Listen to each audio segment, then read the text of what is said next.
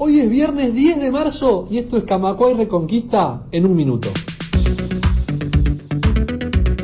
El próximo lunes 13 a las 18 horas, las filiales del pit se concentrarán frente al Palacio Legislativo para instalar una carpa contra la reforma jubilatoria que será atendida por la Central y la Intersocial.